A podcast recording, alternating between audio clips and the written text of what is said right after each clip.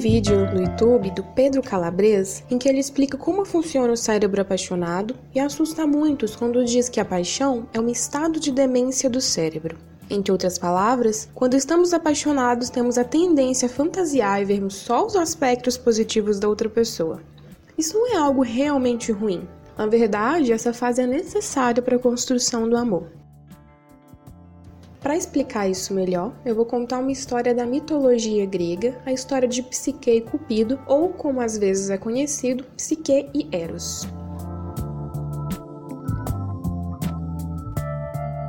Psique era a mais linda dentre três irmãs, filhas de um rei e de uma rainha. Pessoas atravessavam desertos para contemplar a beleza da jovem, mas ninguém queria se casar com ela.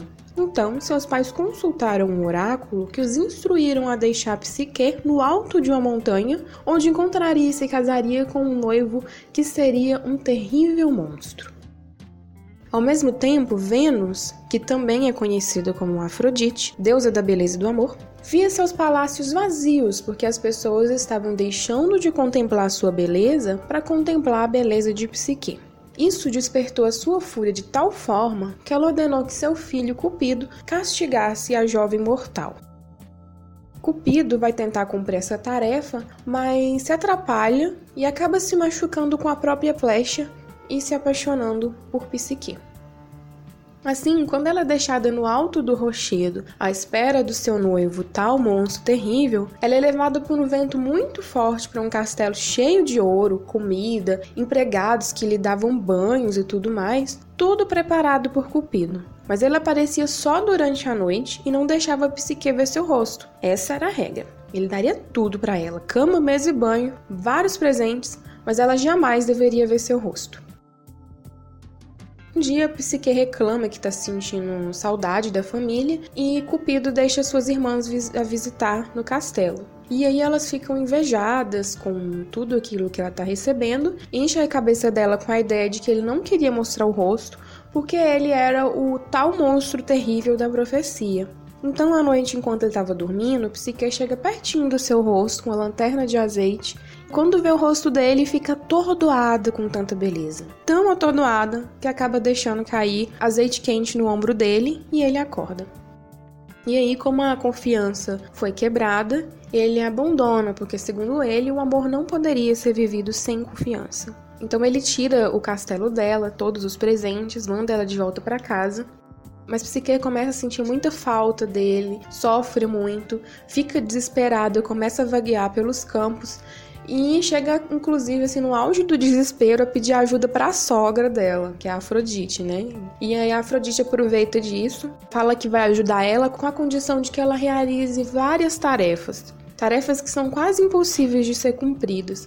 Numa dessas, Psique acaba caindo no sono profundo lá no meio do mato. E aí Cupido, que também estava sofrendo e também estava vagueando pelos campos, encontra ela caída no chão e dormindo e implora pela misericórdia de Zeus. Zeus ajuda acordando ela e tornando ela imortal. Dessa forma, os dois, Psique e Cupido, ficam juntos para sempre.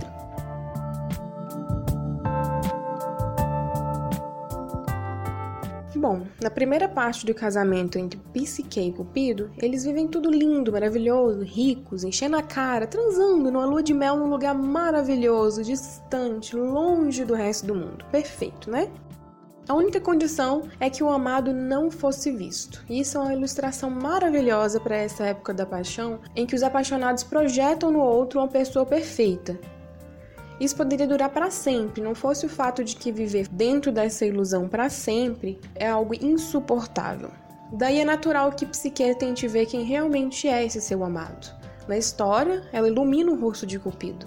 Da mesma forma, quando essa fase inicial do relacionamento vai diminuindo sua força, a gente vai vendo a pessoa como ela realmente é. E aí, com a visão mais próxima à realidade, é que é possível nascer o amor entre os dois. Com desgaste, com alinhamentos, com descobertas e autodescobertas. Mas como que a gente vai suportar o outro com todos os seus defeitos e traumas sem essa fase inicial da paixão se mal suportamos a nós mesmos? Então é por isso que, apesar da paixão ser comparada a um estágio de demência e de cegueira, ela não é de todo ruim. Tem especialistas que conseguem definir algum tempo para esse período de paixão. Já vi lugar falando que é sete meses, outros que é um ano. Já li também sobre pessoas que são viciadas nesse estado de paixão, como se fosse uma droga mesmo.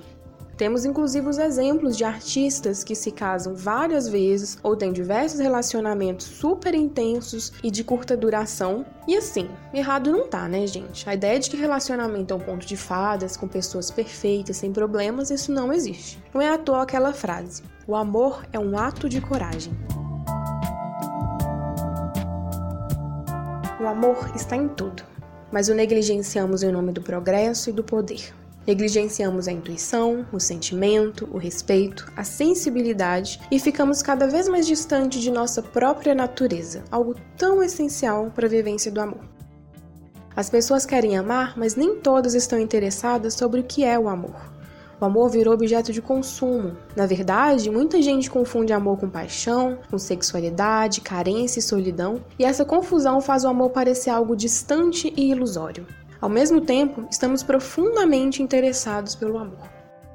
Muita gente querendo ter relacionamento, mas sem coragem para construir um ou morrendo de preguiça de fazer sua manutenção. E também muita gente fazendo por dois para se manter nessa relação. Parece até um fetiche, né? Tem gente buscando referências parentais nas relações, querem um pai, uma mãe, alguém para salvar ou serem salvos, querem assinalar como preenchido a lista de objetivos de uma vida de sucesso. Buscam um status. Será que isso é amor? Eu tenho a sensação de que o cristianismo pesa muito sobre isso, pelo menos aqui no Ocidente, porque muita gente entende que ele prega que as du que duas pessoas, quando se amam, precisam se transformar em uma coisa só. É uma ideia muito bonita, é legal imaginar esse tipo de amor. É bom ver nos filmes, nos livros, mas na prática tem se mostrado uma ideia um pouco doentia.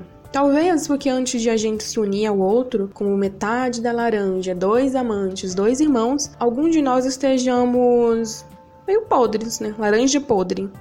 Então, o problema em se tornar um só com o outro é que isso tem uma tendência grandiosa a se tornar um relacionamento tedioso e com moldes de uma prisão, ou mesmo violento, grosseiro, distante do amor, podendo até acabar em crimes e em mortes. E isso muito se distancia do que realmente é o amor. Em uma relação em que as partes se complementam, não há singularidade. O outro ainda não é percebido como outro, ele ainda é um depósito de projeções. Numa relação, as diferenças e os atritos são importantes e até necessário para que o casal e ambas as pessoas envolvidas nessa relação continuem se transformando. Pesquisando para fazer esse podcast, eu li um livro que chama O Amor na Relação Terapêutica, da psicóloga Beatriz Cardella. E ela diz que para a gente viver o amor é importante que a gente se sinta inteiro, porque um ser humano que é imaturo emocionalmente, dependente ou bloqueado em seu processo de desenvolvimento não consegue estabelecer com o outro uma relação amorosa, mas sim dependente. Nesse sentido, o outro vai ser apenas um meio de satisfação das suas necessidades, um objeto. Porque no final das contas, a capacidade de amar está ligada à capacidade de ser único, inteiro e autêntico. Nesse livro também, ela fala uma coisa que me tocou muito. Ela diz que o amor não surge em função de uma pessoa. O amor já existe na pessoa em sua relação com a natureza, com os animais e com o restante do mundo. É por isso que alguns teóricos definem o amor como uma orientação de caráter. Isso quer dizer que quando a gente diz que tá amando outra pessoa, na verdade a gente só tá deixando fluir através de nós uma coisa que é universal entre os seres humanos. Inclusive, talvez você já tenha escutado uma sugestão para em um encontro com um crush, reparar a forma como ele trata os funcionários desse lugar onde vocês combinaram. Eu também já escutei uma sugestão para reparar a forma como essa pessoa trata crianças, plantas ou animais. Essas duas sugestões ressoam com a parte do livro em que diz que não é possível amar o outro sem se amar, ou amar apenas quem é próximo e tratar com indiferença os que estão mais distantes ou dos quais não precisamos diretamente. Então parece que há um consenso entre as teorias, entre os filósofos, de que o amor funciona no compartilhar, no encontro com o outro. Bom, já que esse é um assunto tão debatido pela filosofia, eu aproveitei para perguntar a um filósofo o que que ele conhece sobre o amor. Olá, aqui é Olavo Calabria, sou professor e amigo da Joana, a psicóloga que sempre me ensina demais sobre coisas muito relevantes. Ela me convidou para fazer esse áudio e, mesmo não sendo um tema que eu conheço muito bem, aceitei compartilhar com vocês algumas ideias que a filosofia me ensinou. Falar do amor não é fácil, mas dá para identificar algumas características que têm muito a ver com ele. No amor, por exemplo, há sempre uma inclinação para algo, seja um desejo de algo, seja um apego por algo, seja a busca pela relação com algo. E este algo que o amor busca pode variar muito. Vamos ver. O amor pode, por exemplo, inclinar-se para coisas pessoais, para coisas não pessoais ou até para não coisas. Ele inclina-se para não coisas quando se relaciona a histórias, regras, ideais, sonhos, crenças, empreendimento, glória, sabedoria, religiões, partidos, profissões e assim por diante. O amor inclina-se também para coisas pessoais, como na atração sexual afetiva a parceiros, cônjuges e até fantasias, ou não afetiva na prostituição, no abuso ou no estupro ou mesmo sem atração sexual, como a inclinação a irmãos, compatriotas, ao próximo, à humanidade, a entidades espirituais ou míticas. Mas também pode inclinar-se para coisas não pessoais como dinheiro, obras de arte, bens em geral, fetiches, animais, objetos com valor estimativo, etc. A filosofia, por exemplo, é um tipo bem definido de amor que apresenta pelo menos duas características bem determinadas. Em primeiro lugar, é um amor que se dirige a uma não coisa. É um amor à sabedoria, como Pitágoras a definiu. Em segundo lugar, ela é apenas um dos três tipos de amor que os filósofos gregos já identificaram desde a antiguidade.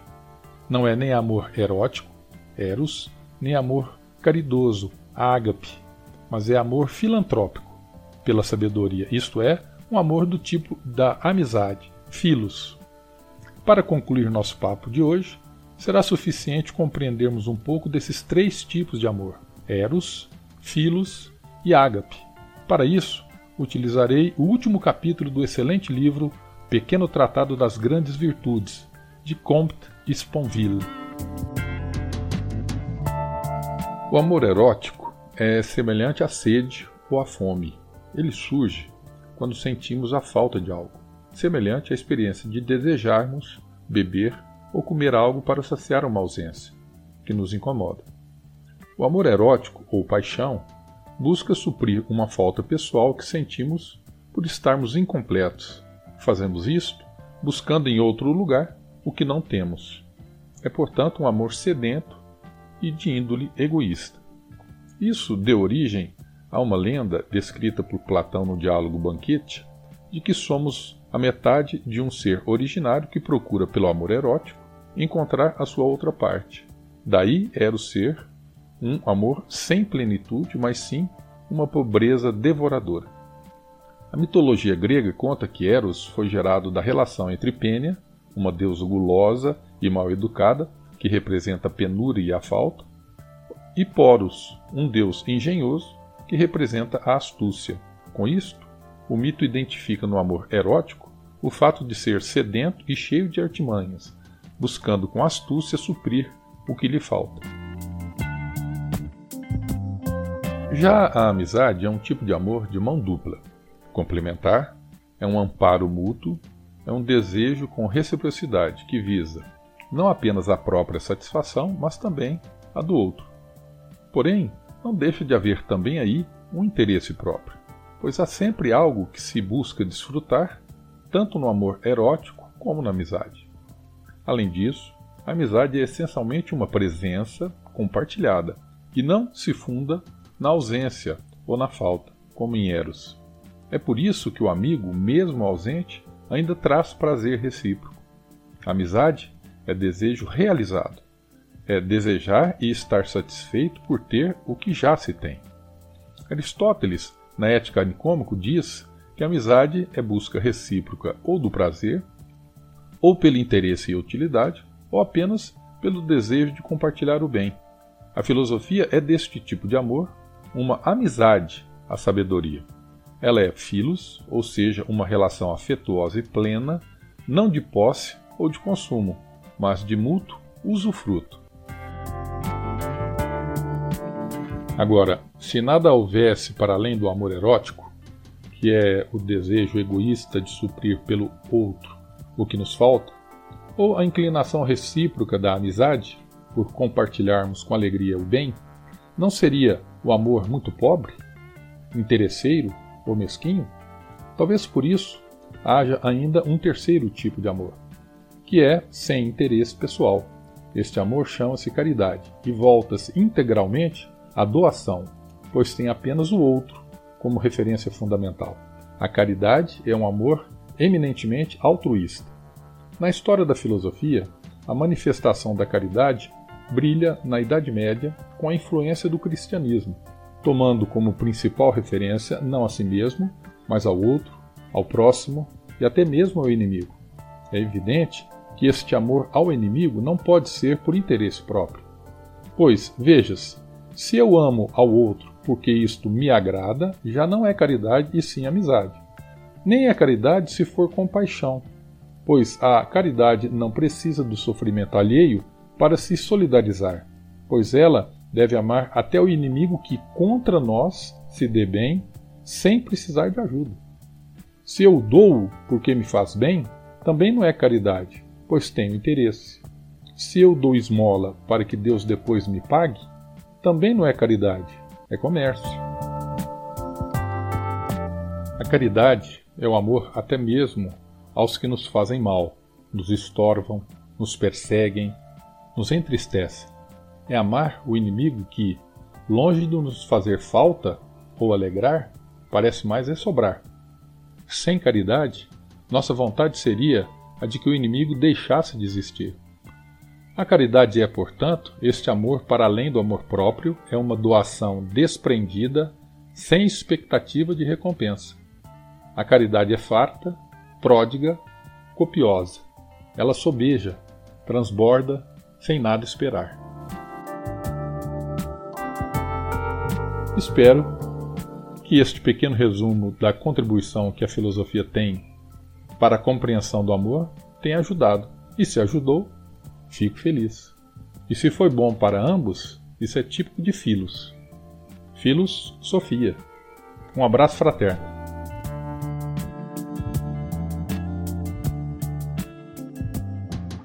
O Olavo é doutor em filosofia, professor na Universidade Federal de Berlândia. Eu fico muito grata por sua participação nesse humilde podcast. Talvez nesse ponto você esteja se perguntando se alguém de fato ama outra pessoa. Lembra quando eu disse que o conceito de amor está tão confuso e corrompido que parece uma utopia? Pois é. Enfim, segundo toda essa galera que já tá aí há um tempão tentando definir o amor, ele não é impossível, mas chega perto disso. Ele é raro. Não existe uma resposta pronta para como encontrar o amor.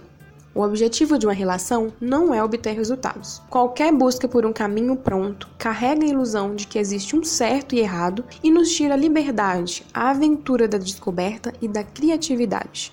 Cada pessoa tem uma forma de vivenciar e demonstrar o amor, mas eu acredito que é sempre bom se questionar e se permitir a mudança. É sempre bom se conhecer e conhecer o mundo em que vivemos. Agora, tendo em base tudo isso que foi dito até aqui, eu proponho a reflexão. Você sabe amar? Obrigada por me ouvir até aqui. Até a próxima!